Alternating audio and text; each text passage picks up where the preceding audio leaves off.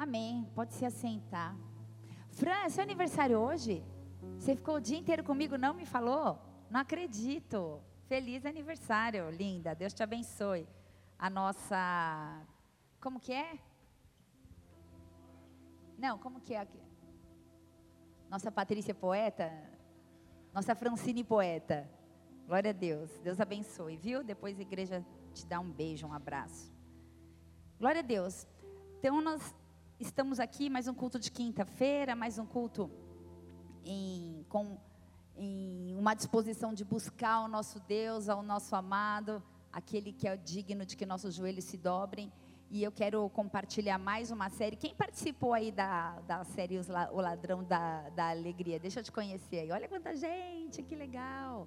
Se você não teve oportunidade de participar desses três cultos, dá uma entradinha lá no nosso podcast. Tem o link no Instagram da igreja, arroba Bola de Neve Ribeirão Preto, e aí você pode assistir na tua casa, tá bom? E eu quero falar nesses próximos três cultos, nessas próximas três quinta-feiras, sobre um tema chamado iniquidade. E o subtema que eu dei para esse texto nessa noite é a lei ou os porcos. Então, é um tema, na verdade, é um tema bem complexo e a gente vai compartilhar, eu quero estudar com vocês ao ponto de vista do Espírito Santo, para que ele complete, em nome de Jesus, o fundamento da fé em nós. Amém? Da fé em nós. Porque muitas vezes a nossa fé, ela é, vou usar esse termo, contaminada por alguns conceitos, sejam eles culturais ou familiar, e nesse contexto eu quero falar de iniquidade, sem nenhum tipo de contaminação de conceitos, mas totalmente direcionado pelo Espírito Santo. Você está comigo? Diz amém. Amém? Então, a princípio, o que, que eu vou dizer? Que iniquidade é apenas a institucionalização do pecado ou da corrupção. A gente vai entender mais um pouquinho acerca disso ali na frente. Etimologicamente, essa palavra iniquidade significa o que é desviado ou aquilo que é distorcido. E tudo aquilo que se desvia do caminho reto e perfeito de Deus também pode ser chamado de iniquidade. A origem da iniquidade, ela pode ser encontrada na queda de Lúcifer, um arcanjo cheio de beleza, cheio de perfeição, que deu lugar a um pensamento desalinhado com os pensamentos de Deus. Então Lúcifer, ele passou na verdade a acreditar em coisas alheias à justiça de Deus. Além da vontade de Deus, coisas que não tinham nada a ver com a vontade de Deus. Ele começou a ter uns pensamentos próprios ali. Coisas desligadas da vontade de Deus. Estes eram os pensamentos de Lúcifer. E assim como eu disse que a fé é aquela substância, usei esse termo, né? Porque é algo é, não palpável, né? Uma substância. O que, é a fé? Uma substância do que se crê. E essa substância chamada fé, ela tem poder para ativar o mundo espiritual, para ativar o invisível no céu e na terra também. Vocês estão comigo? Amém? Então, o conceito distorcido no coração do arcanjo Lúcifer é, produziu uma determinada substância que nós podemos chamar de iniquidade. Essa iniquidade é a origem da maldade. Tá claro? Vocês estão comigo? Quem está comigo diz amém. Feche seus olhos, vamos orar. Deus, eu quero apresentar a minha vida mais uma vez diante do teu altar, Senhor, a igreja, essa palavra, na, na verdade é esta série, estas mensagens, pedir que tudo que for dito aqui seja para exaltar e engrandecer o teu santo nome, por isso, para que essa palavra seja poderosa e eficaz, eu quero clamar para que haja a tua intervenção. Espírito Santo de Deus, unge essa palavra, sela essa palavra, que ela possa nos tocar de uma forma profunda, que ela possa criar em nós pensamentos é, conectados ao teu pensamento, desejo de agir, conectados à tua vontade, aos teus propósitos, às tuas direções para nós.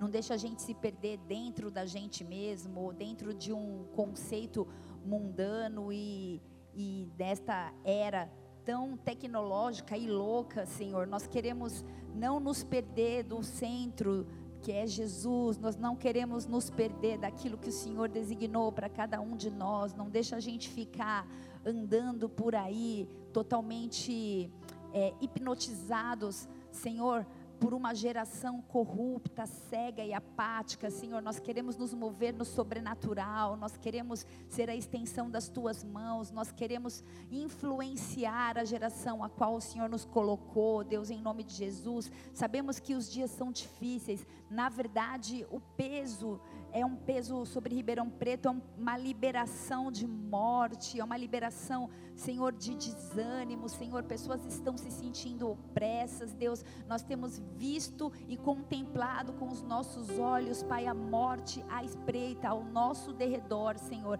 e nós queremos clamar pela liberação do Espírito Santo de Deus, para o fundamento de que Jesus seja o centro nessa cidade e que a vida que flui do trono do Senhor possa fluir lavar toda Ribeirão Preto, todas as famílias, Pai, a começar nessa igreja, em todas as igrejas nesta cidade e fora das igrejas, Pai, em comunidades distantes, longínquas, onde existem pessoas dentro de Ribeirão Preto, numa cidade como a nossa, grande e, e moderna, onde muitas pessoas não conseguem entender ou discernir acerca de quem tu és, Pai. Por isso nós queremos cumprir o ID, nós queremos, Senhor, em nome de Jesus, não agir na força do nosso braço, não agirmos como um soldado que vai para a guerra sozinho e volta todo estourado, mas nós, como um, um exército em unidade, queremos nos mover em prol do reino para estabelecer a tua vontade. Por isso, Deus, que essa palavra seja rema, seja de entendimento e de transformação nas nossas vidas e que o teu nome seja exaltado. Eu oro por quem tu és. Libera anjos a respeito deste local, quantos forem necessário. Conecta, Senhor, corações, Pai. Toda andação desnecessária, toda conversa paralela, toda distração na internet seja banido pela autoridade, pelo poder que há no nome de Jesus, pelo temor que nós temos por quem tu é, porque essa casa está aberta para que haja pregação pregação do Evangelho. Este é o nosso maior motivo de estarmos aqui, Deus. Para que haja salvação, para que haja restauração e cura, para que o teu nome seja engrandecido. Se você está aí, concorda com tudo isso que foi orado, dê uma salva de palmas bem forte a Ele, porque Ele é bom, poderoso, fiel, grande. Aleluia. Aleluia. Abra sua Bíblia no livro de Ezequiel, capítulo 28, versículo 15. Como eu falava de iniquidade, então só para trazer um pano de fundo aqui, o que aconteceu? A entrada da iniquidade, dessa substância que é a raiz da maldade, que é o início da maldade nessa terra, se deu quando o profeta Ezequiel faz essa profecia dizendo, acerca, é, é, 28, versículo 15: Perfeito eras nos teus caminhos, desde o dia que foste criado, até que se achou iniquidade em ti. Essa palavra ela foi direcionada a Lúcifer, o anjo querubim da guarda, ao anjo que guardava o trono de glória, o trono de adoração, o trono que está estabelecido no céu e que Deus está assentado nesse trono. Você pode dizer amém? Então, Lúcifer, vai no versículo 14 para mim, do versículo 28. Lúcifer, ele foi criado, 14. É a, a Deir. 14, é dele? 28? Isso. Tu eras o querubim da guarda ungido e te estabeleci, permanecias no monte santo de Deus, no brilho das pedras andava. Então ele era esse querubim protetor. A responsabilidade dele, eu não sei como está na tua versão, mas ele, né, ele guardava as pedras afogueadas. As pedras afogueadas eram pedras que ficam como brasas vivas, como a gente canta no altar, que são as nossas orações, que são as nossas adorações, e tudo isso sobe, isso é colocado em glória a Deus diante do seu trono. Então, a responsabilidade de Lúcifer era guardar o trono de Deus, era armazenar essas brasas de fogo, e essas brasas de fogo eram um grande combustível do altar do incenso, eram acesas mediante a nossa adoração. Diga, minha adoração. E o que aconteceu? Ezequiel, em Isaías 6, você não precisa abrir, só vou citar. É, ele começou, 6, 1 e 2, ele invejava os serafins, Satanás, ele começou, ah, Lúcifer ainda, ele começou a invejar os serafins, porque a função dele era ser guardião, mas os serafins, eles tinham outra incumbência, eles voavam alto em cima do trono, que eu vi também ao Senhor assentado sobre um alto sublime trono, e a cauda do seu manto enchia o templo, os serafins estavam por cima dele, então ele começou a ter o seu coração cheio de inveja, cheio de ciúmes. Ezequiel 28, versículo 17 diz assim: Então elevou-se o teu coração por causa da tua formosura. Ele era bonito. Corrompeste a tua sabedoria por causa do teu resplendor. Então por terra te lancei, diante dos reis te pus para que olhem para ti. E pela multidão das tuas iniquidades, pela injustiça do teu comércio, profanaste os teus santuários. Eu, pois, fiz sair do meio de ti um fogo que te consumiu e te tornei em cinza sobre a terra aos olhos de todos os que te veem. Então, essa foi a trajetória de Lúcifer. Ele foi lançado do céu.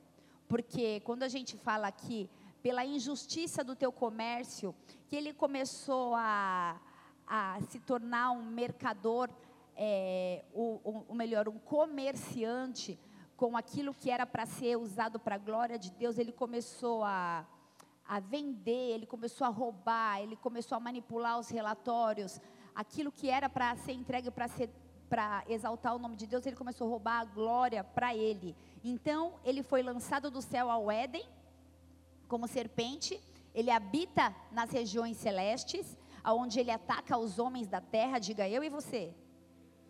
E ele vai ser lançado, isso é futuro, isso é presente, ele ataca os homens na terra, mas isso é futuro, ele vai ser lançado, Apocalipse 12 fala que ele vai ser lançado ao mar, em Apocalipse 20 fala que ele vai voltar à terra, e da terra ele vai ser lançado no lago de fogo, isso ainda vai acontecer, amém? Mas o que diz respeito a minha e a sua vida, essa substância chamada iniquidade, raiz de pecado, começou a contaminar não apenas Lúcifer, o querubim ungido, mas todos nós. Então ele recebia essas pedras afogueadas, toda a adoração, o combustível do trono, e na injustiça desse comércio ele começou a roubar a adoração que era de Deus, como se fosse para ele. Ele desejou subir acima das nuvens do Monte Sião. Então ele precisava de combustível para mover o seu trono, ou seja, ele precisava de adoração. Hoje ele recebe adoração, amém? A gente sabe que hoje muitos adoram a Satanás. Mas ele precisava receber adoração. Então ele começou a roubar essas pedras afogueadas, ele começou a manipular e foi encontrada então a substância, a iniquidade nele. Ele levou, ele não foi sozinho, ele levou um terço dos anjos sob seu comando a roubar também as pedras afogueadas. E essas pedras eram para Deus, essas pedras eram para a glória de Deus.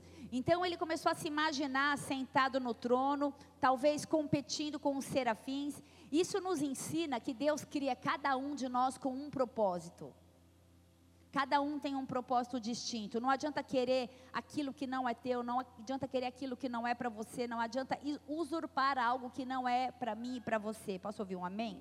É Deus quem levanta, é Deus quem abate. Então a maldade ou a iniquidade é a semente diabólica da qual toda perversidade tem origem ela é transmitida ao homem no nascimento. Todos nós nascemos com o nosso coração impregnado de pensamentos e de intenções que se opõem à justiça de Deus, que se opõem à verdade, que se opõem ao amor, que se opõem a tudo que é de Deus. A iniquidade, ela se refere a pensamentos distorcidos, ou ainda a soma de toda a maldade da iniquidade. Romanos 3, versículo 23 fala aqui, porque todos pecaram, foram privados da glória de Deus.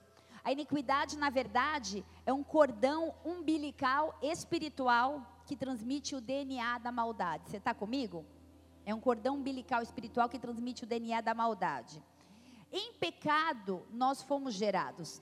Iniquidade é aquilo que a Bíblia chama de corpo do pecado, que tem origem no espírito e que invade a alma e, consequentemente, alcança o nosso corpo. É como um lodo que suja tudo que está ao nosso redor, que, tudo, que suja tudo aquilo que ele alcança. Então, a iniquidade, ela está diretamente ligada ao mundo espiritual, aonde diabo, Satanás ou Lúcifer, ele ata todas as maldições dele no, no mundo espiritual. Amém? Salmo 51, versículo 5. A gente vê Davi em um momento, é, eu peguei isso há pouco tempo, ele tinha acabado de cometer adultério, ele tinha sido confrontado pelo profeta Natan, e então nessa condição ele escreveu esse salmo, e no versículo 5, que eu só vou falar desse versículo hoje, diz assim: Eis que em iniquidade eu fui formado, e em pecado me concebeu minha mãe. Na sequência desses cultos eu vou falar um pouco sobre a mãe de Davi, mas hoje eu não vou me atentar a isso. Então eu quero dizer que Davi, nesse momento de profunda contrição, de profundo arrependimento, ele se colocou diante do Senhor, reconheceu todas as suas falhas e os seus pecados e falou: Eu sei que eu nasci em iniquidade, eu sei que eu sou pecador. Ele não se justificou, ele não ficou arranjando desculpa para suas atitudes, ele falou: Eu fui formado em iniquidade. E cada alma é culpada pelo seu pecado. Quando os pecados dos pais não são confessados, o que, que acontece? O espírito de erro, ele continua rondando a família. E eu não estou falando aqui de pecado hereditário, mas eu estou falando é, como esses espíritos, eles buscam alguém que cometa as, as mesmas práticas. A gente sabe que eu e você né, somos criados para a eternidade, mas nessa terra, de acordo com a nossa condição, nós nascemos, crescemos e morremos. Mas demônios não, eles não morrem. Então, quando o pecado que habitava na minha família, através da legalidade da minha mãe, quando a minha mãe morre, ele vai procurar alguém, outro corpo. Ela, ela morreu, tudo bem? Para ter, a gente falou disso há pouco tempo no, no Casa Limpa. Esse espírito, ele precisa de um corpo, ele precisa incorporar, ele vai procurar. E muito provavelmente ele vai procurar na filha, porque ela tem repetição de padrão, de comportamento de padrão. Fala assim, repetição de comportamentos. Existe um padrão familiar de, de, de repetição de, de, comportamento. Normalmente, a gente diz uma coisa, mas a gente faz outra. A gente fala assim: tudo que a minha mãe fez comigo, eu não vou fazer. Ou a gente faz igualzinho, ou a gente peca pelo, pelo oposto extremo. Ou a gente vai para o outro lado. Então, esse demônio dos pais não confessado, que, esse, esse pecado que agia nessas famílias, após a morte, ele procura um outro corpo e muito provavelmente ele vai procurar um filho, aquele que está mais perto. Então, é, que praticam as mesmas práticas dos pais. Então, claro que os filhos, em sua grande maioria, eles mantêm esse padrão de comportamento que aprendem dentro de casa, que aprendem com seus pais. Foi assim no caso de Davi. Iniquidade eu fui gerado. Ele sabia que o pecado vinha lá da mãe dele. Então, assim também era nos tempos de, de Davi. Por falta de repreensão, e eu vou falar de um pecado, mas eu poderia falar de vários, mas eu vou dar um exemplo falando de um e você deixa o Espírito Santo falar o seu coração. Por falta de repreensão, o pecado de fornicação, ele foi se institucionalizando de uma forma assustadora e se tornou comum até na família hebreia. Eu já aconselhei pessoas na igreja, muitas pessoas na verdade, que não viam mal nenhum em dormir com o seu namorado, em dormir com o seu noivo, em ter relações sexuais antes do casamento. Por quê, pastor? Eu não saio com um monte, eu só saio com o meu noivo. Isso daí, né, tem que, tem que modernizar, não tem nada a ver com o que você está falando. Se fosse vários, mas é um só. Quantas famílias, eu tenho muitas amigas que deixam os filhos dormir com o namorado dentro de casa, adolescentes muitas vezes. Ai, melhor aqui debaixo do meu olho do que que eu não ver o que está acontecendo, né? Falou, gente, eu não estou ouvindo isso. E dentro da igreja, a, a iniquidade da fornicação está instituída, é um pecado institucionalizado. A gente não abominação aos olhos de Deus. A palavra diz que os fornicadores não herdarão o reino de Deus. Mas a gente olha e fala, ai, dormir junto, nada a ver, o que, que tem? A gente se acostumou com o pecado. A fornicação, é, ela já é um pecado iníquo. Você está comigo? Já é comum, a gente não se assusta mais, já faz parte, talvez, até do cotidiano de alguém que professa crer em Jesus Cristo como Senhor e Salvador. Então, esses espíritos malignos que têm legalidade através da atuação de pecado familiar, não hesitam em se, em se aproveitar dessa prática, que a princípio era só um costume, que depois virou um hábito e por fim virou uma cultura daquele povo até hoje. Então, vou dar um testemunho breve. É, eu tenho uma irmã que ainda não é convertida, e eu morava aqui em Ribeirão Preto, já era pastora, e um dia ela veio para cá com um noivo, e na hora de dormir, nós separamos os lugares, e lá vem ela com o colchãozinho, pôs na sala, fala, Marcelo, deita aqui comigo. Só vejo meu marido. Ops, aqui é onde? Aqui, não, você num quarto e ele... Ah, Pablo, vem cá, você acha que a gente não faz nada? Você tá, né? Só porque está aqui a gente vai pagar de santo? Vocês podem fazer lá fora, na minha casa, minhas regras, minha lei. O, o, pecado pode ser institucionalizado na sua vida. Para mim, é abominação para Deus. Na minha casa, não. Mas quantos de nós permitimos a entrada de tudo que é tipo de iniquidade dentro da nossa casa? A gente faz até barzinho na sala com um monte de bebida e faz um altar para demônios sem achar que é pecado. Ah, eu acho tão legal chegar alguém e servir um licor. A gente faz altar para Zé Pilintra e confessa Jesus Cristo. Então, é uma prática iníqua, um pecado institucionalizado que muitas vezes para nós é comum, mas ainda é abominável a Deus.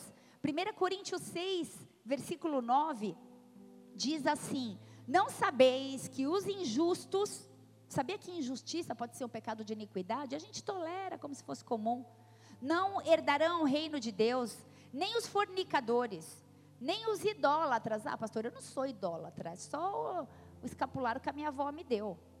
Né? Não tem nada a ver com idolatria, até porque eu creio em Jesus, não creio em santo, né? Nem os adúlteros, adultério, então, no nosso meio hoje é comum. Às vezes a gente assiste um filme e torce para o cara ficar com a amante. E é isso a lavagem cerebral que estão fazendo na nossa geração. Quando a gente vê, não vou nem falar em novela, né? Porque aqui só tem crente, ninguém vê novela. Mas às vezes a gente assiste um filme que às vezes, você, quando você vê, você está torcendo pelo bandido. Ele conduz a gente. E, e esse é o trabalho mesmo dessa geração. Nem os fornicadores, adúlteros, nem os efeminados, nem os sodomitas, nem os ladrões, nem os avarentos, nem os bêbados, nem os maldizentes, nem os roubadores herdarão o reino de Deus. E é o que foste alguns de vós, mas haveis sido lavados, mas haveis sido santificados, mas haveis sido justificados em nome do Senhor Jesus e pelo Espírito do nosso Deus. Para todas as, porque todas as coisas me são lícitas, mas nem todas as coisas convêm. Todas as coisas me são lícitas, porém eu não me deixarei dominar por nenhuma, porque eu fui chamado para governar e não para ser governado. Os alimentos são para o ventre e o ventre para os alimentos, porém Deus aniquilará tanto um como os outros. Porém o corpo não é para fornicação, mas o corpo é para ser santuário do Senhor. Então, esses espíritos, eles não atuam geneticamente, mas eles atuam através dos tempos, de geração em geração. Eles atuam por meio de potestades do ar. E lá em Efésios a gente sabe que o mundo espiritual é organizado: principados, potestades, hostes espirituais, dominadores desse mundo. O mundo espiritual se organiza. E a gente chega na igreja e quer fazer uma organização, né? Tem pastor, tem presbítero. Ah, não, eu não gosto de me submeter. Mas ao mundo espiritual se organiza, a gente não. Então, não tinha nada a ver isso, mas enfim. Como são espíritos caídos, eles procuram um local, eles procuram uma família. E eles repetem circunstâncias, eles não morrem, eles procuram corpos para se alojarem e fazerem novas moradas. E eles repetem as circunstâncias negativas que os antepassados de uma raça viveram muitas vezes secretamente. Vou dar um exemplo: Abraão. Abraão ele mentiu a respeito da esposa dele. Lá em Gênesis 11, eu vou só é, te falar aqui o que aconteceu. Abraão ele ficou com medo de falar que Sara era sua esposa, ficou com medo de quererem matá-lo e ele mentiu e falou que era irmã. Isaac, o seu filho, em Gênesis 26, 7, agiu da mesma forma. Quando perguntaram da sua esposa, Rebeca, ele disse: Não, é minha irmã o mesmo comportamento. Como pais, a gente deve saber que tudo que a gente faz secretamente, qualquer tipo de pecado, qualquer tipo de conduta, sem confissão e sem arrependimento real, a gente tem que saber que mesmo que os nossos filhos não tenham total conhecimento das nossas práticas ocultas, eles farão o mesmo sem nunca ter nos vistos fazer aquilo. Isaac não tinha ideia que o pai dele tinha mentido, mas ele repetiu o mesmo padrão de comportamento, influenciado por espíritos geracionais. Então é uma palavra dura, uma palavra de confronto que precisa levar a gente para arrependimento, mas eu quero dizer que esses espíritos malignos, eles cobram juramentos, eles cobram palavras ditas no mundo espiritual, palavras que a gente diz e não, não cumpre. Vou dar um exemplo, os irmãos de José.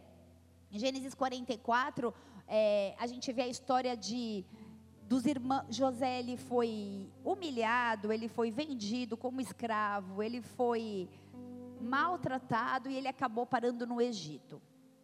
E no Egito ele acabou sendo constituído como governador daquele lugar. Ele era o segundo depois de Faraó. Enfim, nesse contexto, Israel teve um período de fome e todos os irmãos de José foram até o Egito para procurar comida. Vocês estão comigo? Para buscar comida. Só que quando eles viram José, eles não reconheceram José, mas José os reconheceu. E naquele momento, José, impelido por uma ira, por uma raiva, por uma vingança, eu não sei exatamente o que ele sentiu, ele resolveu colocar uma das suas taças na, nos alimentos que ele mesmo tinha dado para os seus irmãos. E aí, dentro desse momento, ele chegou.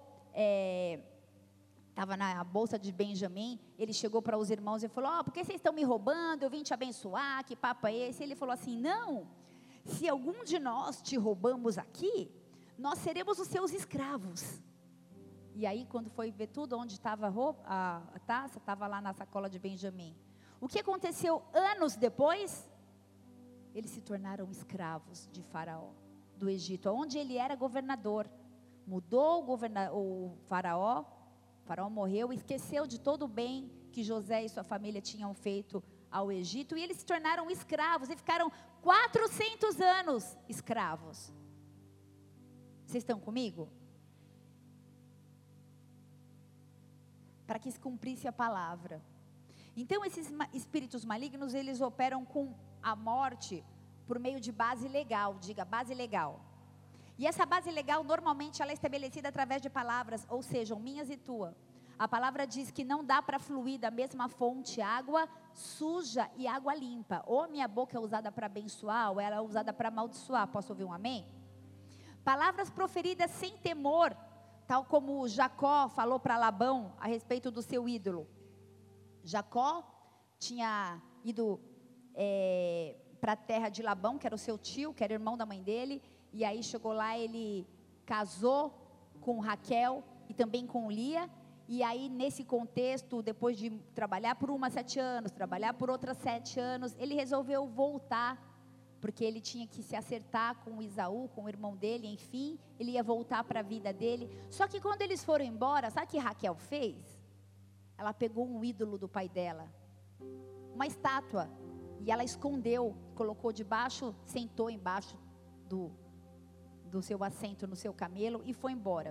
E o pai dela ficou marara, foi atrás, queria matar todo mundo. E daí quando ele chegou lá, Gênesis 27, versículo 11, fala assim: Disse Jacó a Rebeca.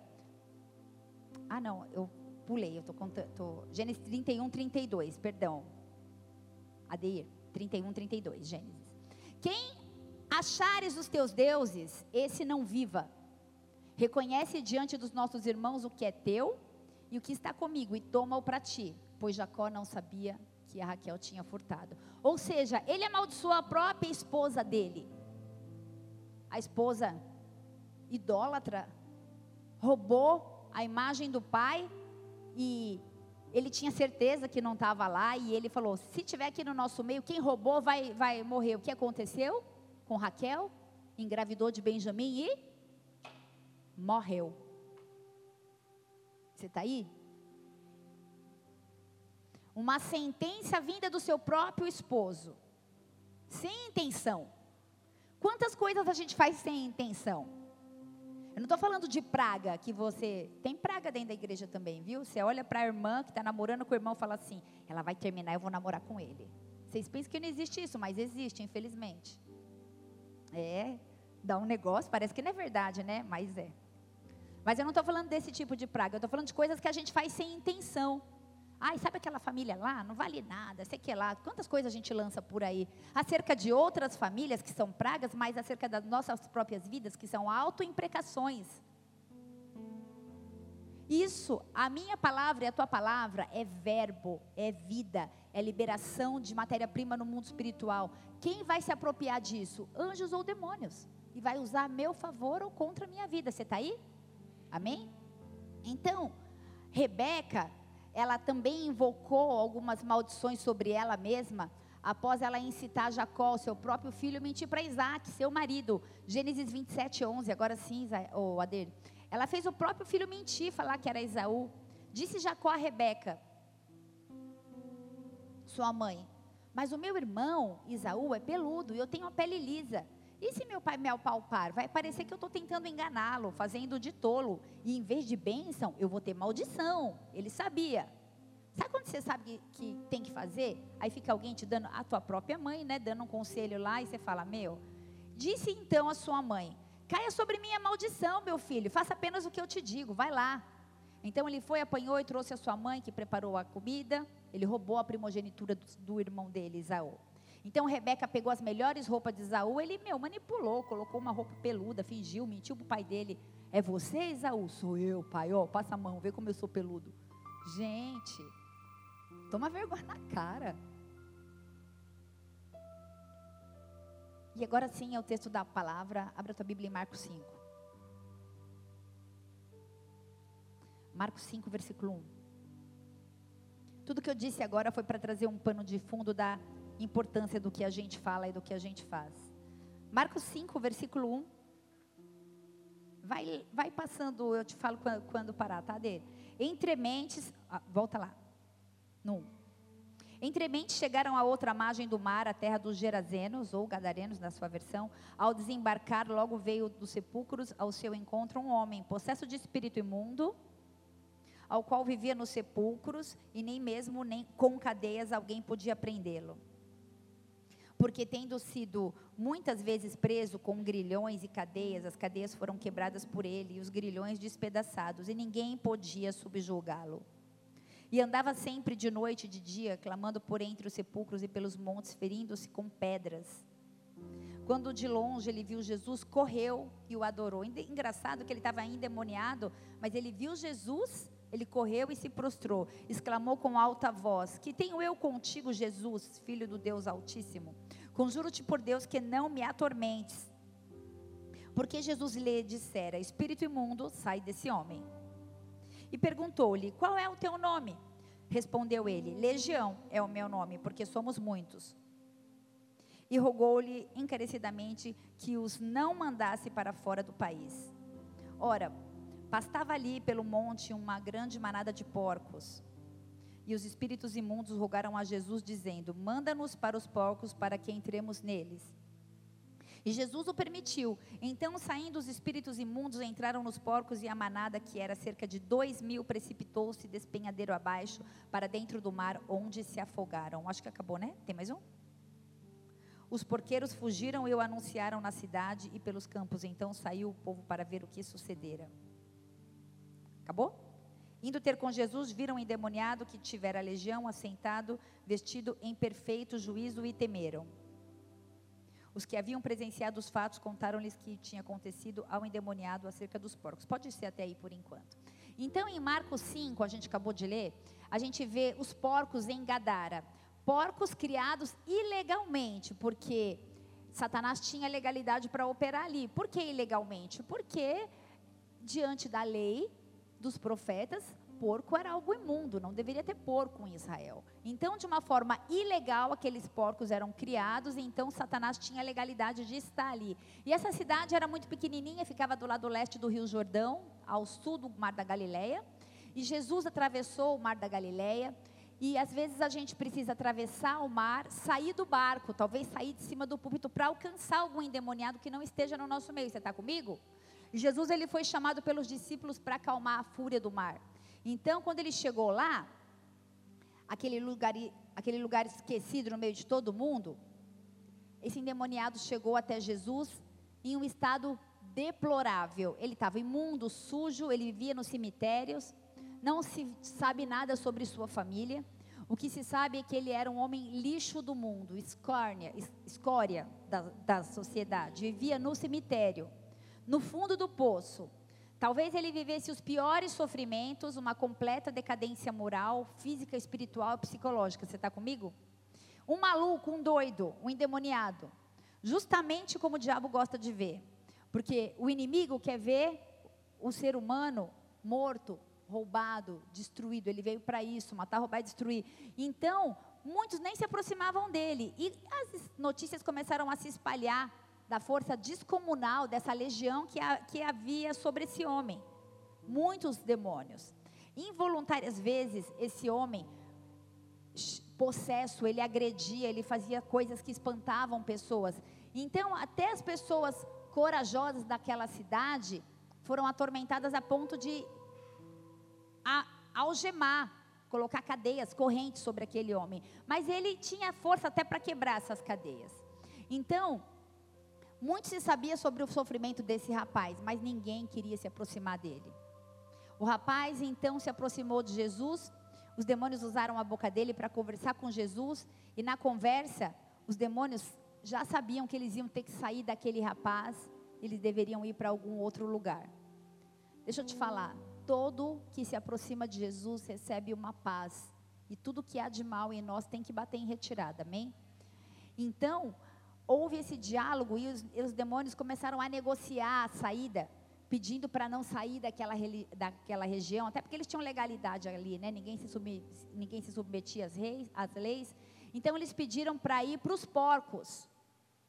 E quando os demônios saíram, dois mil porcos pularam despenhadeiro abaixo. Você imagina a cena? Você está aí? Eu quero fazer um parênteses aqui, diante de, dessa palavra. A gente está vivendo um momento terrível na, na nossa cidade. Talvez o simples fato de falar o nome suicídio já te dê uma opressão ter, terrível e tremenda. Igreja, nós estamos sofrendo. Nós estamos sofrendo, como corpo, como igreja mas a família das vítimas precisam das nossas orações. Mais do que especulação, mais do que ações desesperadas para ajudar de alguma forma, porque a ajuda tinha que ter sido feita antes, agora não adianta mais. A gente pode tentar ajudar para que não aconteçam próximos. Na última segunda-feira, dia 2, um adolescente se jogou do quinto andar e morreu. E no mesmo shopping, nessa quarta-feira, Dia 4, mais conhecido como ontem, uma menina de 16 anos também se jogou e morreu. Boatos contam que mais jovens querem cometer esse suicídio naquele lugar. Tem grupos de jovens, isso eu tenho ouvido de professores, que são professores inclusive de alunos que participam desse grupo. Então, segundo a Organização Mundial de Saúde, mais de 900 mil pessoas tiram a própria vida todos os anos. A cada 40 segundos acontece um suicídio. Durante esse culto, algumas pessoas já morreram. E esses números vêm aumentando mais e mais. Por isso, tem a necessidade de ser estabelecida políticas eficazes para a prevenção de suicídio. Vocês entendem, igreja, que isso é só a ponta do iceberg? Que a pessoa pular desesperada, um ato de desespero de um shopping, é só a ponta do iceberg? Que existe uma legalidade no mundo espiritual para que tudo isso aconteça? A gente está falando de mundo espiritual mundo físico, posso ouvir um amém? Existe uma lenda urbana em Ribeirão Preto, e eu vou tratar como lenda urbana. Depois você não sai falando que a tua pastora falou algo. Eu li isso hoje. É uma lenda urbana que é chamada de maldição das freiras a construção da memória coletiva de uma lenda urbana. O presente popular trabalho sobre lenda urbana existente na cidade de Ribeirão Preto, chamada localmente de Maldição das Freiras. A lenda surgiu entre 1996 e 1999, quando o prédio do Colégio Santa Úrsula, primeiro colégio católico da cidade, construído em 1912 pelas irmãs Ursul, Ur, Ursulinas, foi demolido e se iniciaram então as construções do shopping Santa Úrsula. Empreendimento comercial que se manteve parte da memória histórica do lugar, primeiro por meio de seu nome, Santa Úrsula, da exposição de fotografias do prédio antigo em sua parte externa e da instalação de uma capela dedicada à santa. Segundo boatos, durante a construção foram encontradas ossadas de recém-nascidos, supostamente enterrados por freiras que haviam quebrado o voto de castidade, engravidado e temendo as represálias teriam agido dessa forma. De tal forma, observa-se a maneira como é construída e vivida a memória coletiva dessa lenda urbana pelos habitantes de Ribeirão Preto, assim como sua relação com o passado do mesmo. Passado em parte formado por uma controvérsia coletivamente ignorada, mas publicamente materializada na manchete da revista Revide em maio de 1997. A cidade deve perder o patrimônio histórico. Dentre os aspectos arquitetônicos que chamam a atenção no edifício do shopping, destaca-se sua verticalidade, que, por sua vez, infelizmente facilitou uma série de suicídios. Esse boato é reafirmado até hoje entre os habitantes do shopping das observações etnográficas ali realizadas, uma interlocutora privilegiada, funcionária de uma loja de sapatos no shopping, relatou que esses rumores vieram à tona entre os que ali habitam, após o último suicídio realizado no local, no ano passado, segundo ela. Os principais agentes propagadores da lenda são os seguranças noturnos, que em seus turnos de trabalho dizem ouvir choro de bebês, vultos de fantasma e de freiras. A gente vai continuar tratando isso como uma lenda urbana, mas aquele que tem ouvidos, ouça o que o Espírito diz à igreja.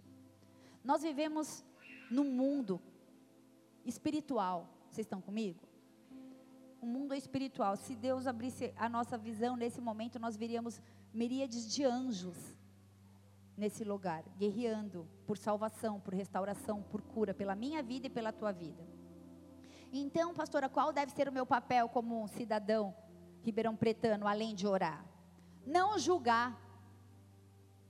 Não compartilhar fotos nem vídeos, inclusive é crime passível de pena com três anos de detenção, artigo 212 da Lei 2848-40. Nós não devemos julgar, nós não devemos. Gente, eu não, eu não sei que mundo nós estamos vivendo, que alguém filma uma pessoa morta e ainda compartilha foto. É um ponto de frieza e de falta de respeito que para mim isso é uma loucura.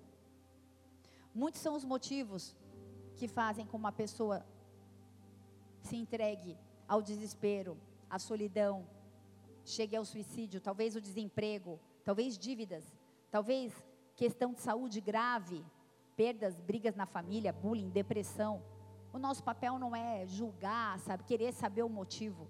Diante de um grande desafio, sem enxergar nenhuma possibilidade de melhora, essa pessoa passa a ser tomada por angústia, mina a esperança, extrai toda a força dela, pensa que dando fim à própria vida é a única saída para se livrar da dor. Vocês entendem que a raiz de tudo isso é a iniquidade? Quantos sim dizem amém aqui? Amém? E essa é a substância luciferiana que foi liberada lá em Ezequiel, quando ele caiu do céu. Vocês estão comigo? Então, esses espíritos malignos de morte, de pavor, de depressão, de medo, de suicídio, eu podia dar mais um monte de nome aqui. Eu não estou aqui para espiritualizar e para falar que tudo é espiritual. Eu sei que tem carne, que tem alma. A gente falou disso também no Casa Limpa, você pode ver lá no podcast. Mas nessa noite eu quero falar sobre o mundo espiritual. Espíritos malignos procuram brechas legalidade. Se eles estão agindo lá, porque eles têm legalidade, tem sangue derramado naquela terra. A gente precisa chorar. A gente precisa se unir. Não existe uma batalha vencida com um soldado. Não é para você ir sozinho fazer isso. Existe uma intercessão, existe uma cobertura espiritual. Esses espíritos, eles procuram brechas, legalidades. Sabe o que acontece? Você vai aí com a cara e a, coragem, sai de lá e vem para você. Ai, pastora, Ana, me põe medo. Não, se você é cheio do Espírito Santo, não vai acontecer. Se você está em santidade, está tudo bem. Mas eles procuram legalidades, libertinagem, para se apossarem de um corpo, de uma casa. Então, esses espíritos, eles querem dar continuidade à maldição dos antepassados, que não foram libertos por Deus. Como foi no caso de toda, de toda a descendência de Cã. Deus destruiu tudo, colocou lá Noé, uma nova família, família tronco. Noé, Cã sem Jafé. O que aconteceu com Cã? Perversão. Virou eunuco e virou um pervertido. Gênesis 9, 20. Ele expôs a nudez do pai dele, foi amaldiçoado. E nós somos descendência disso. Os cananeus tinham toda a influência de perversão. Eu quero dizer que espíritos malignos, eles operam sobre a legalidade do pecado. Então, pastor, o que, que eu posso fazer? Primeira coisa, filho, filha, adquirir conhecimento, estudar a palavra, mergulhar na palavra, buscar a Deus, se arrepender dos nossos pecados. Não existe cristianismo sem passar por arrependimento. A gente precisa passar pela cruz. Existe um preço que foi pago por nós, e esse preço foi vertido lá na cruz do Calvário, foi o sangue de Jesus. Você custou caro, eu custei caro, foi alto, o preço foi muito caro. E quando simplesmente você entende isso, através dessa substância chamada fé, diga fé, a sua vida é transformada. Novas são feitas, todas as coisas, tudo que era velho se faz novo. Efésios 6, versículo 12, diz que a gente não tem que lutar contra carne e sangue, mas contra principados, potestades, príncipes das trevas deste século, hostes espirituais da maldade nos lugares celestiais. A nossa batalha espiritual, eu preciso que você entenda isso. Eu não sei que tipo de batalha espiritual você tem travado, talvez a sua vida esteja, em nome de Jesus, muito longe de um desespero a ponto de pensar em morrer, em sumir de tudo, ou talvez esteja. Talvez a sua crise seja financeira, talvez a sua crise seja emocional, talvez a sua crise seja na saúde. Talvez a sua crise seja por uma apatia, por alguém que te traiu, alguém que falou mal de você. Eu não sei o que você vive, mas o Senhor sabe. E a palavra de Deus diz que o homem espiritual discerne as coisas espiritualmente. O que eu quero te impelir nessa noite não existe conversão sem arrependimento. A gente precisa se arrepender das obras mortas. A gente precisa pedir perdão por toda a legalidade que, de forma consciente ou inconsciente, a gente tem dado e Satanás tem tido legalidade para agir na minha e na sua vida. Anjos caídos foram estabelecidos aqui na terra. O mundo jaz, jaz vem de jazigo, morte o mundo jaz no maligno. O que é jaz no maligno? Um mundo está morto em Satanás. O mundo jaz no maligno. Igreja, eu sei que é difícil ouvir o que eu vou te falar, mas vai ficar pior. É pai mata filho, filho mata mãe. A gente ouviu uma história esses dias de, uma, de um bebezinho de oito meses que foi abusado sexualmente. Talvez isso te dê dor de estômago, em mim dá os dias são maus. Se nós não nos apegarmos a um Deus justo, poderoso e fiel, a gente vai viver como mendigos, como o endemoniado de Gadareno. Talvez você não esteja preso em correntes físicas, mas esteja preso em correntes espirituais, se arrastando por uma vida e clamando por um encontro com Jesus. Sabe o que aconteceu? os porcos eram mais importantes do que obedecer.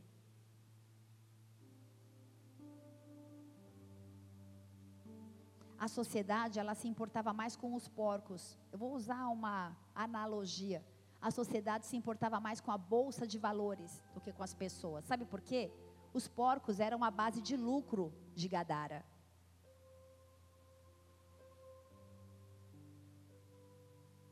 seres imundos e morais que se alimentavam do pecado naquela cidade, que se alimentavam da iniquidade.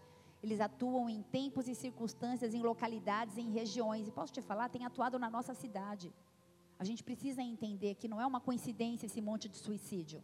Tem legalidade na terra. E eu e você moramos aqui. A gente precisa chorar por essa cidade.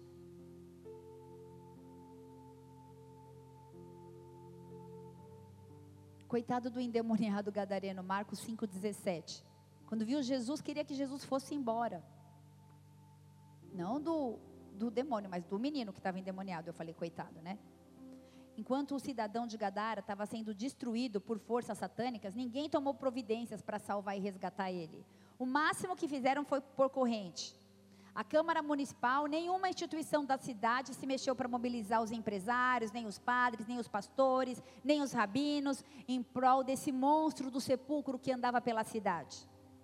Porque a gente coloca apelido, né? Ai, a loirinha lá que se matou. Imagina como está essa família. Imagina como está essa mãe. A gente perde o temor, o pudor, o respeito. Para a sociedade, a melhor coisa que tinha para fazer é amarrar e deixar bem longe da cidade. Não adianta a gente fechar o shopping.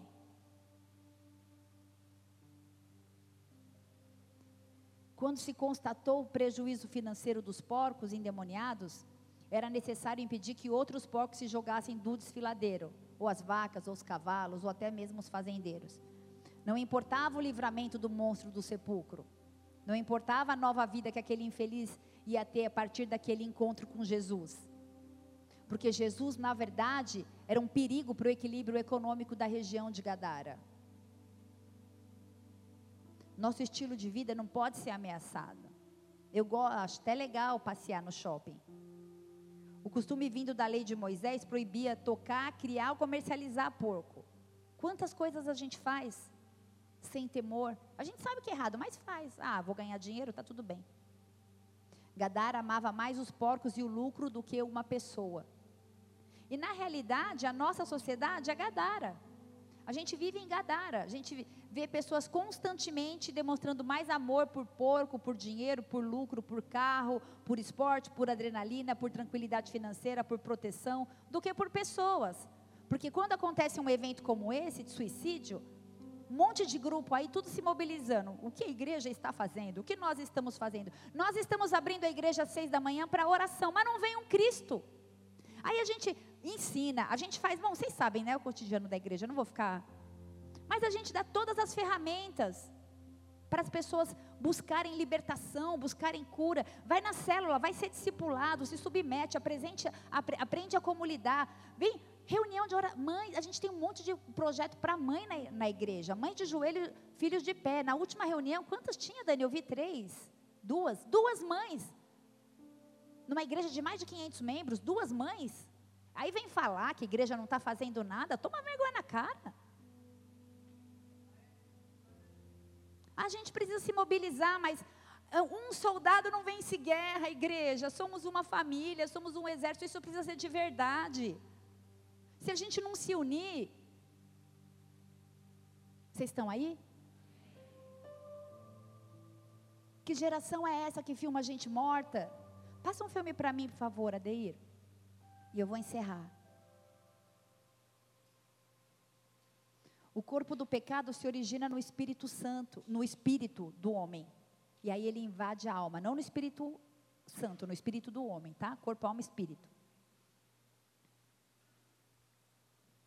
E essa iniquidade impede a gente de receber as bênçãos de Deus.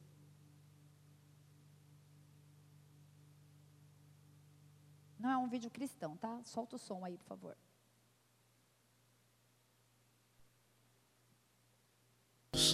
Mateus 24, 2.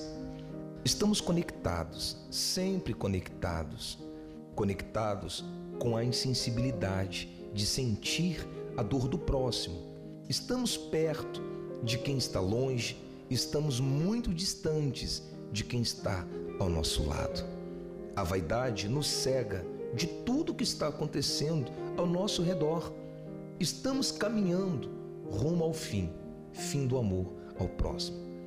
Passamos maior parte do tempo curtindo coisas que na verdade a gente nem curte. A tecnologia nos leva para uma verdadeira matrix, um mundo que não existe, nos fazendo ignorar a realidade do nosso lado. Mostramos ser o que realmente não somos Gestos de carinho são chutados a todo tempo. Enquanto alguns estão em cadeias físicas, muitos estão em cadeias virtuais, na palma da sua mão. Tudo precisa ser capturado. Amamos o que é para usar, mas usamos o que Deus fez para amar. As rodas de amigos não existem mais. As pessoas necessitam estar conectadas o tempo inteiro. Quando se reúne, é apenas para compartilhar a vergonha e a dor do seu próximo. Julgamos sem saber o que realmente se passa dentro de uma pessoa. Como dizia Lulu, assim caminha a humanidade. Hoje em dia, até nos piores momentos, as pessoas precisam compartilhar um momento que era apenas para ser vivido. A cada 40 segundos, uma pessoa se suicida no mundo. Enquanto isso acontece, existem milhões só esperando para poder compartilhar.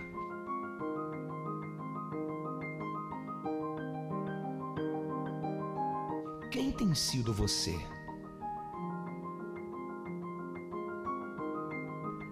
O The Walking Dead já começou.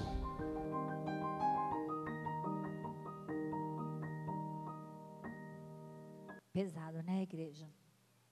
A herança do mal molda a alma a ponto de fazer pessoas terem atração pelo pecado. Tiago 1, versículo 14 fala assim: Cada um é tentado quando é atraído e engodado pela sua própria concupiscência, e depois, havendo a concupiscência concebido, dá luz o pecado, e o pecado, sendo consumado, gera morte. E para acabar, coloca para mim, por favor, a dele, 2 Timóteo 2, versículo 19. E agora sim é para acabar. Eu sei que é uma palavra pesada, igreja, mas a gente precisa despertar. A gente precisa de transformação. 2 Timóteo 2, versículo 19.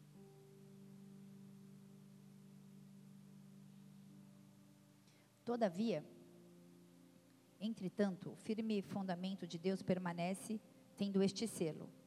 O Senhor conhece os que lhe pertencem. E mais, a parte-se da, na minha versão diz iniquidade, a parte-se da iniquidade, todo aquele que professa o nome do Senhor. O que, que eu quero te dizer nessa noite?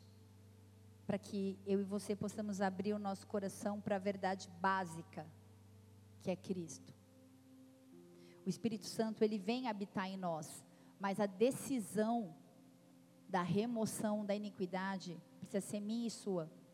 Eu e você precisamos decidir, a gente precisa começar a pedir perdão é noite de invocar a verdade de Cristo.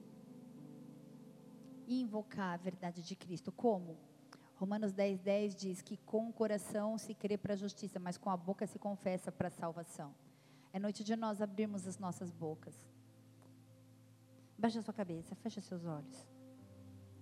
Pai, eu quero apresentar a nossa cidade, a nossa nação, mas de uma forma especial a nossa igreja, tantas outras igrejas que apregou a verdade que restaura, liberta e cura. Eu quero apresentar pessoas que estão aqui dentro essa noite e pessoas que estão lá fora também. Pessoas que ainda não ouviram de ti, pessoas que têm ouvido de ti, mas que muitas vezes têm vivido uma uma religião ou uma vida estática ou uma busca incessante ou inconsciente por coisas que são temporais. Porque tudo vai passar um dia. Mas a sua verdade, a sua justiça permanece para todos sempre. Eu quero interceder, Deus, porque nós fomos gerados em pecado. Nós vivemos numa nação aonde nós nascemos num país católico, um país que foi discipulado por jesuítas, com uma raiz de idolatria, muitas vezes inculcada, in, in, encrostada na, nos nossos corações e nas nossas mentes, uma contaminação da época da Revolução Francesa aqui no nosso país, onde o Espiritismo chegou e uma contaminação dos escravos com a quimbanda, com a umbanda, e muitas vezes o nosso entendimento acerca de quem o Senhor é é totalmente confuso daquilo que vem dos nossos antepassados, dos nossos bisavós, dos nossos avós e dos nossos pais. Mas hoje nós temos a oportunidade de conhecer um evangelho aonde o Senhor Jesus Cristo é o centro aonde há uma liberação da verdade acerca das nossas vidas. Nós queremos romper com toda a raiz de iniquidade. Nós sabemos que fomos gerados em iniquidade e você pode também usar esse momento aí no seu lugar quietinho para ir fazendo a tua oração com as tuas palavras. Eu quero só te ajudar aqui, mas deixa o Espírito Santo falar através de você. Cada pessoa sabe de onde veio e o que viveu, as práticas pecaminosas, a concupiscência dos olhos e da carne, a idolatria, a fornicação, a prostituição, a avareza, a inveja, a sodomia, todos os pecados da área sexual, da área moral todos os tipos de pactos, conscientes ou inconscientes, todas as vezes que nós usamos a nossa, nossa boca para amaldiçoar ao invés de abençoar, todas as vezes que nós desejamos a grama do vizinho, todas as vezes que nós amaldiçoamos as nossas próprias vidas ou os nossos filhos, todas as vezes que nós estamos conectados demais com aquilo que não edifica. Espírito Santo de Deus vem trazer maturidade, entendimento, discernimento sobre as nossas vidas. Vem transformar as nossas mentes, os nossos corações, vem tocar as nossas emoções, vem ser o bálsamo, o remédio. Espírito Santo de Deus, vem trazendo cura sobre as nossas vidas nessa noite. Para que nós possamos nos achegar até a cruz, é necessário que a gente peça perdão. Por isso, em nome de Jesus, pede perdão aí no seu lugar, fala com Ele. Todas as vezes que você fez algo que não gostaria, ou olhou para algo que não gostaria, ou julgou, Senhor, vem nos ajudar, vem nos conectar ao centro da tua vontade, vem nos fazer homens e mulheres cheios do Espírito Santo, com a motivação correta, com o desejo ardente de cumprir os teus propósitos. Nós queremos aqueles, ser aqueles que vão cumprir o ID. Nós queremos pregar a tempo e a fora de tempo. Nós queremos interceder por nós mesmos. Nós queremos interceder pelos nossos familiares. Nós queremos pedir perdão, Senhor, se muitas vezes nós negligenciamos a tua palavra, ou nós brincamos com o evangelho, ou nós não levamos tão a sério. Senhor, olha para nós através da cruz. Olhos de misericórdia, olhos de compaixão. Porque o Senhor diz para você nessa noite: Eu bem sei os pensamentos que tenho a vosso respeito, e são pensamentos de paz e não de mal, para que você tenha o fim que Ele deseja. Senhor, nós entregamos o nosso livre-arbítrio contaminado diante do teu altar. Nós queremos caminhar pelas tuas veredas. Em nome de Jesus, endireita os nossos caminhos, Pai. Espírito Santo de Deus tem liberdade aqui. Vai nos tocando mais uma vez, Senhor. Vai quebrantando os nossos corações. Vai quebrantando os nossos corações. Quebrando os nossos corações. Tira toda a dureza da alma, toda a culpa, todo o jugo, tudo aquilo que sentencia, que diz que você não é capaz, que você não está apto, não estamos aptos mesmo, mas o sangue de Jesus nos atesta nos salva, nos compra.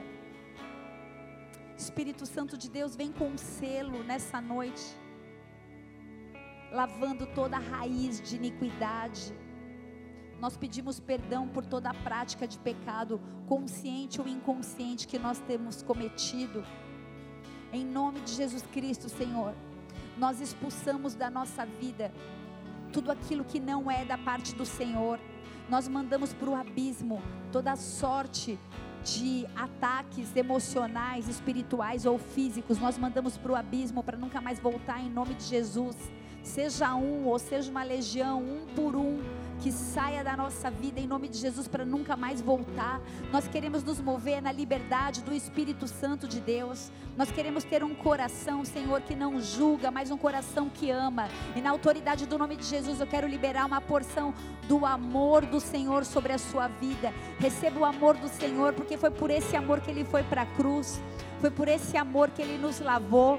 Esse amor que encobre uma multidão de pecados, que nos resgata, que nos transforma, o amor perfeito que lança fora todo medo, o amor que nos coloca de pé e nos faz permanecer, prevalecer e continuar. Por isso, na autoridade do nome de Jesus, eu quero declarar sobre a sua vida uma limpeza no corpo, na alma e no espírito, através do sangue de Jesus. O único alvejante que tem poder de limpar é o sangue de Jesus. E quando esse sangue vem sobre as nossas vidas, as nossas vestes se tornam mais alvas, mais alvas do que a neve, mais alvas do que a neve. Espírito Santo de Deus, nós intercedemos pelas famílias que têm padecido, Senhor, ataques de morte, pensamentos de morte, depressão dentro dessa casa e fora dela, dentro dessa cidade, em todo o vale chamado Ribeirão Preto, nós declaramos a bênção do Senhor, nós abençoamos essa cidade. Espírito Santo de Deus, vem com um vento impetuoso, soprando, mandando fora deste lugar tudo aquilo que tem trazido contaminação, toda a estratégia satânica que quer por terra nas nossas vidas, nas famílias dessa cidade, em nome de Jesus, na sua casa na sua vida profissional, onde quer que você esteja. Sabe o que a palavra de Deus diz, igreja? Que quando nós confessamos os nossos pecados, nós somos sarados. Eu quero liberar a cura do Senhor nessa noite para todo aquele que confessou. Pecado confessado é cura na sua vida cura na sua casa, cura na sua família.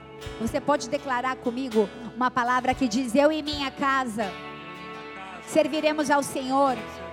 Eu e toda a minha casa serviremos ao Senhor. Em nome de Jesus. Você e toda a sua casa servirão ao Senhor. A bola de neve em Ribeirão Preto e todas as igrejas dessa cidade vão ser cheias de uma autoridade, cheio de poder, cheio de revelação, porque nós queremos ser agente de transformação nessa era.